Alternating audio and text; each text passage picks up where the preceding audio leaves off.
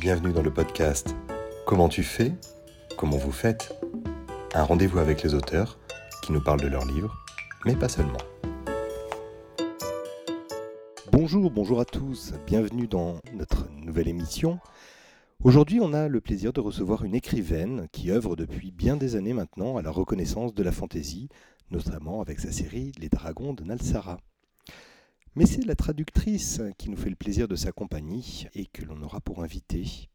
Alors à son actif, on compte évidemment Christopher Paolini, Marie-Pop Osborne, R.L. Steen et bien entendu un certain Joseph Delaney. Elle a également été rédactrice en chef de plusieurs magazines. On peut certainement la qualifier de fantastique. Bonjour Marie-Hélène Delval.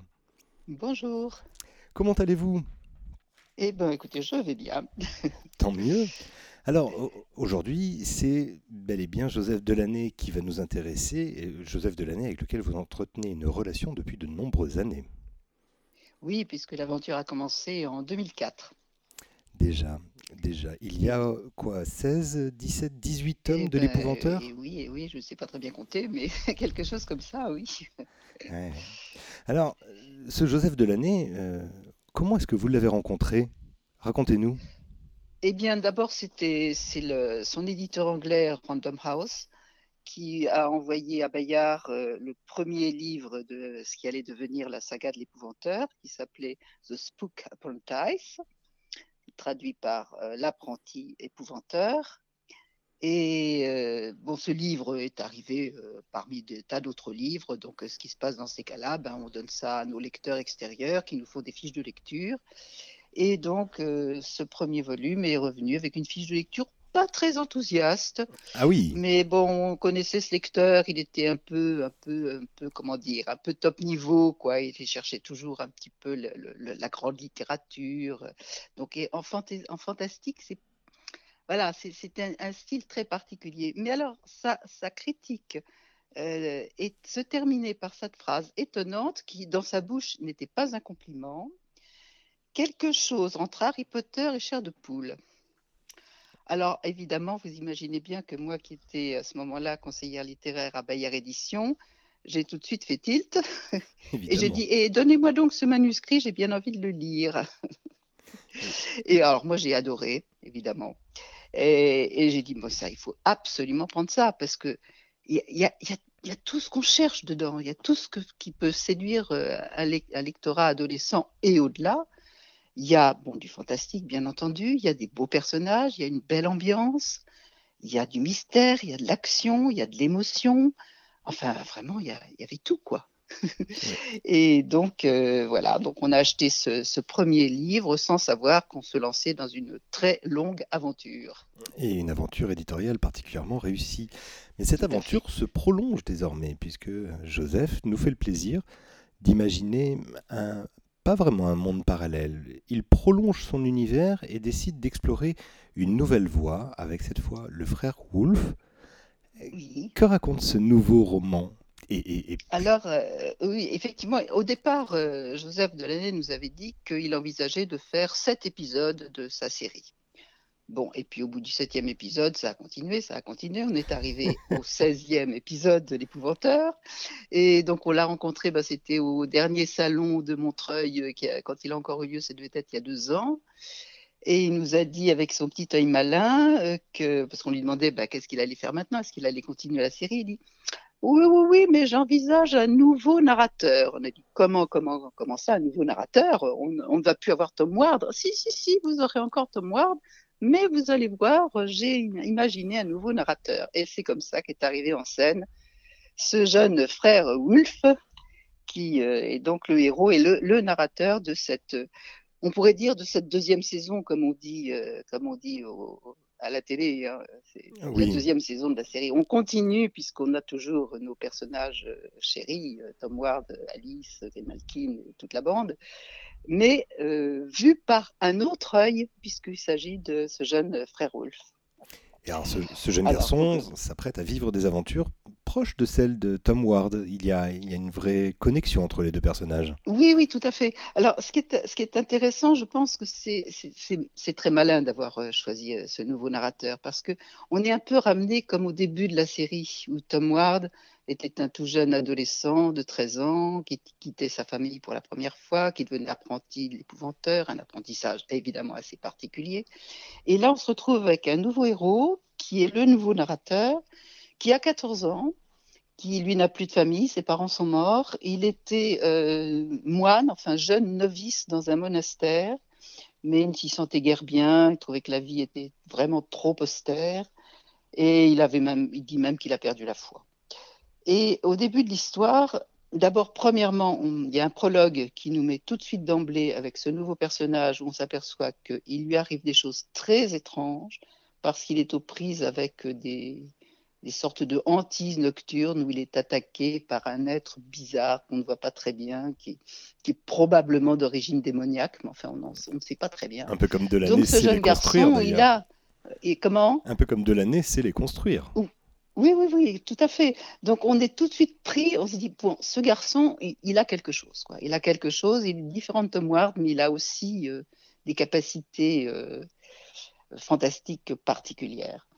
Et donc, au début de l'histoire, il est envoyé par son prieur comme secrétaire d'un épouvanteur du coin euh, qui demande un secrétaire pour euh, rédiger ses mémoires. Il veut faire des, des mémoires à sa, à sa, gloire. Il veut créer, créer sa propre légende. C'est un, un, personnage assez antipathique, euh, grande gueule, euh, grossier, euh, euh, qui se saoule la gueule sans arrêt, enfin, etc.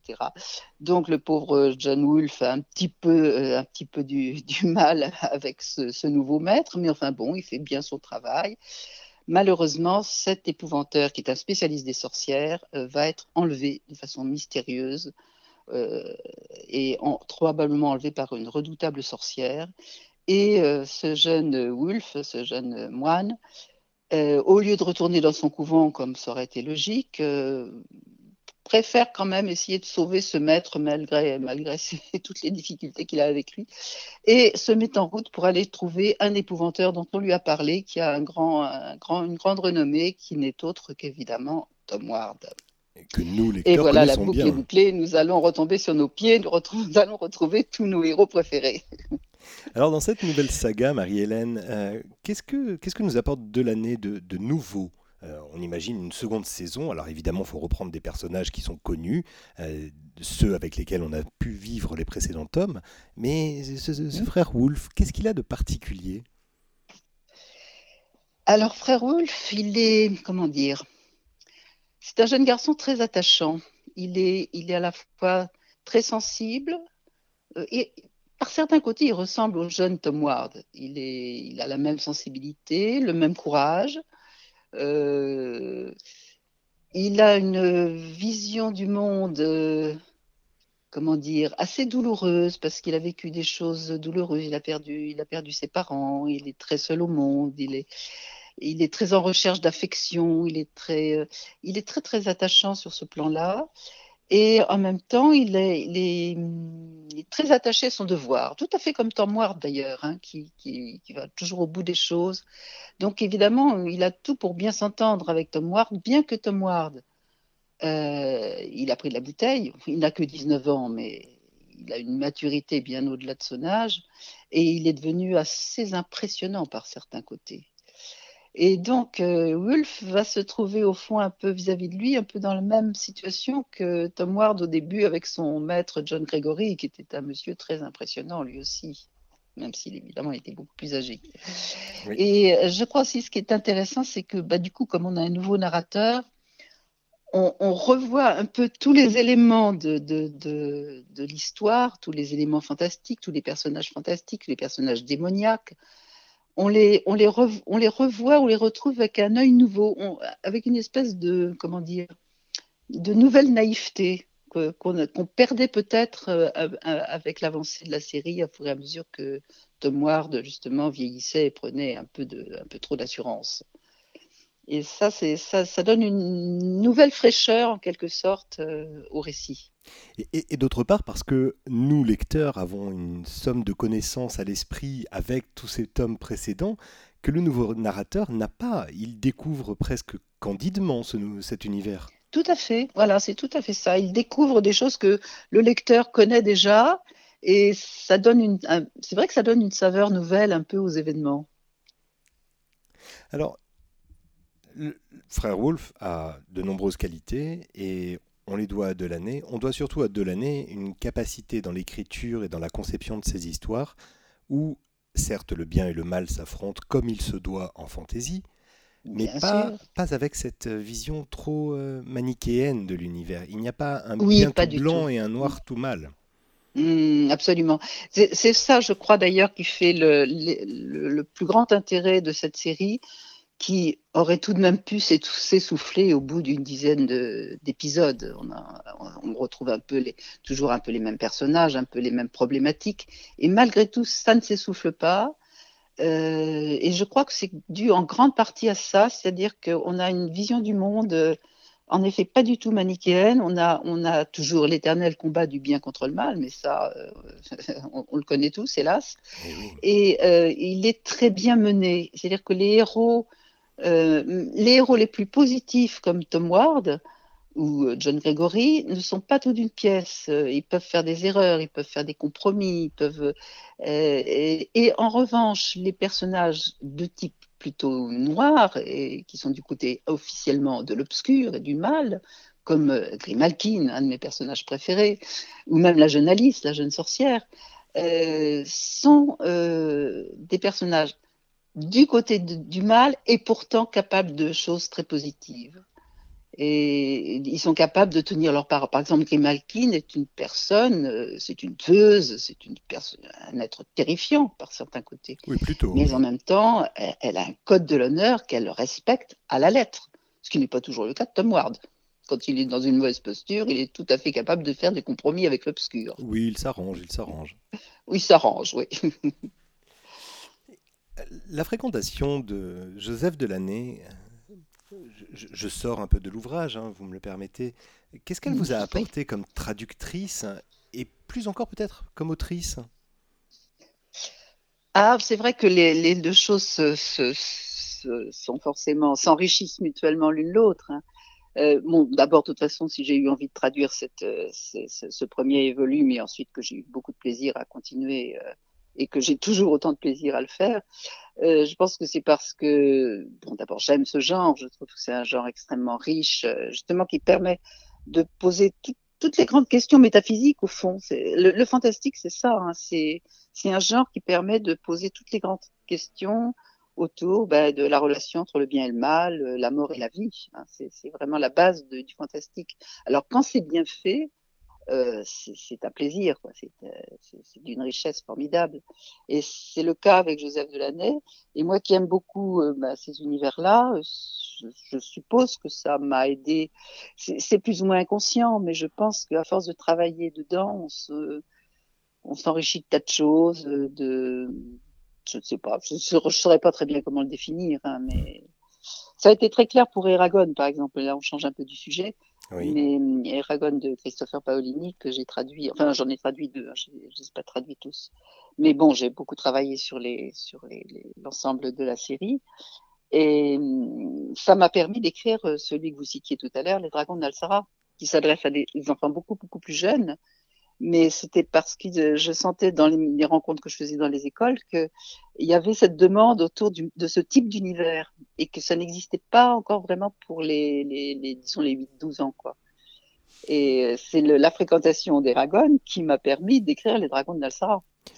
Et alors, euh, pour Joseph Delaney, c'est peut-être moins net parce que c'était déjà un univers qui est assez proche de ce que j'aime écrire, euh, le fantastique. Mais je pense que ce, ça, ça, ça me nourrit aussi, très certainement. Ce, sont les univers ou les dragons plus particulièrement qui fascinent les enfants? Oh, je pense que c'est l'ensemble des univers, oui, les dragons, bien sûr, mais, euh, mais tous ces univers de grandes aventures, euh, de personnages fantastiques, de magiciens, de magiciennes, de... Alors, ce qui est intéressant avec tout ce qui est magie, là on le retrouve euh, évidemment dans, dans l'épouvanteur, parce qu'il y a beaucoup de, de, de, magie, magie noire ou magie blanche d'ailleurs, euh, c'est que la magie, ça ne se manipule pas n'importe comment. Parce que quelquefois, l'erreur, c'est de penser que du moment qu'on est magicien, on s'en sort toujours. Oui. Et c'est pas vrai. Et ça, c'est important. Parce que la magie est à double tranchant. On peut mal l'utiliser, elle peut se retourner contre vous. Elle vous sort pas forcément. Euh, ça peut être en effet très utile parfois, mais c'est à double tranchant.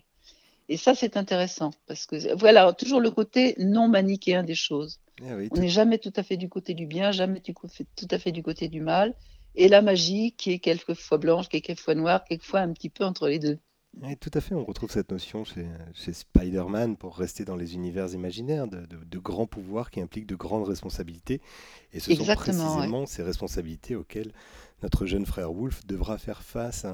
Marilène Delval, une dernière question. Alors c'est toujours terrible d'attaquer une deuxième saison sans avoir vu la première, mais est-ce que là c'est possible? Est-ce qu'on peut s'investir et se lancer dans la lecture de, ce nouveau, de ces nouvelles, euh, cette nouvelle saga pardon, sans oui. avoir eu connaissance de, des histoires de l'épouvanteur Oh, je crois qu'on peut. Je crois qu'on peut parce que euh, d'abord, il y a des tas de petits rappels qui sont faits au fur et à mesure de, de l'histoire. Et puis, euh, oui, je, je, franchement, je crois qu'on peut parce que même si on retrouve des personnages déjà connus, euh, leur histoire euh, n'est pas résumée, mais enfin on peut raccrocher les, on peut raccrocher les wagons, si je puis dire. Je pense qu'un lecteur qui débuterait avec Frère Wolf euh, pourrait pourrait démarrer comme ça. Ça lui donnera peut-être envie d'aller lire la, le, le, début, du coup, ah, le, le, qui sera une sorte de préquel. Ah, ça sorte. donne assurément envie de découvrir Tom Ward, c'est certain. Voilà, mais je pense qu'on doit, on, on, peut, oui, oui, on peut commencer avec Frère Wolf, tout à fait. Bien, eh bien, on va inciter nos auditeurs à découvrir Frère Wolf, ce jeune héros de Joseph Delaney. Marie-Hélène Delval, vous êtes traductrice de ce premier volume, j'imagine peut-être du deuxième, voire du troisième? Ah oui, oui, je, je, suis dessus, là, je suis sur les derniers chapitres.